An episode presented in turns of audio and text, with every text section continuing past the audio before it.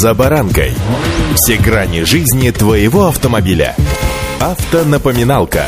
Комментарии экспертов. Советы по обслуживанию автомобилей в программе «За баранкой». Год назад, когда один за одним привычные нам автоконцерны, скрипя душой и, что называется, со слезами на глазах, покидали российский рынок, у меня лично было волнение. А что же дальше? Как будем жить? На чем будем ездить? И вот год спустя, ну, может быть, чуть-чуть больше, страсти улеглись и будущее прояснилось. С вами за баранкой Александр Карпов. Здравствуйте.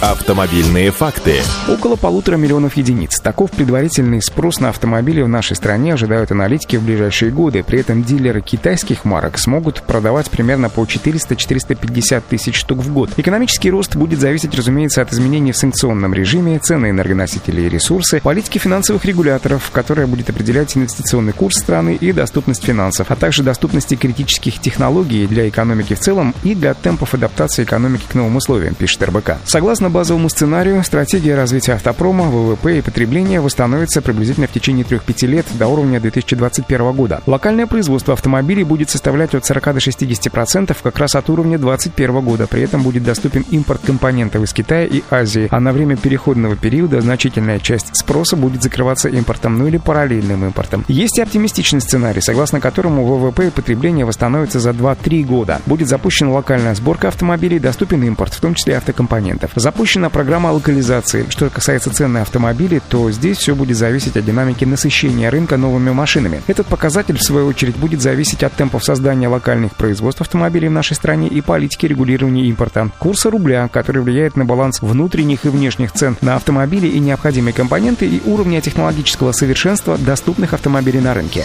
Автомобильные факты.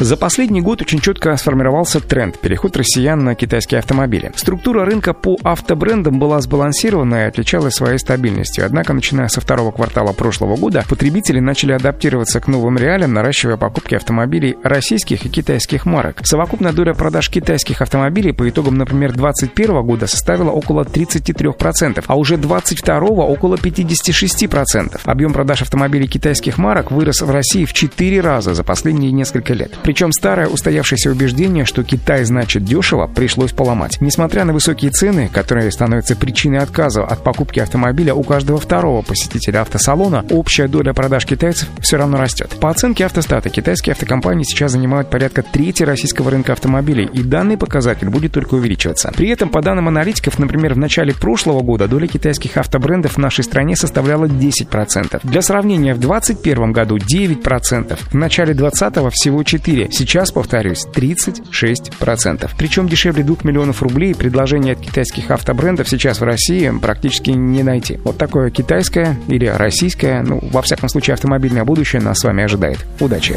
За баранкой.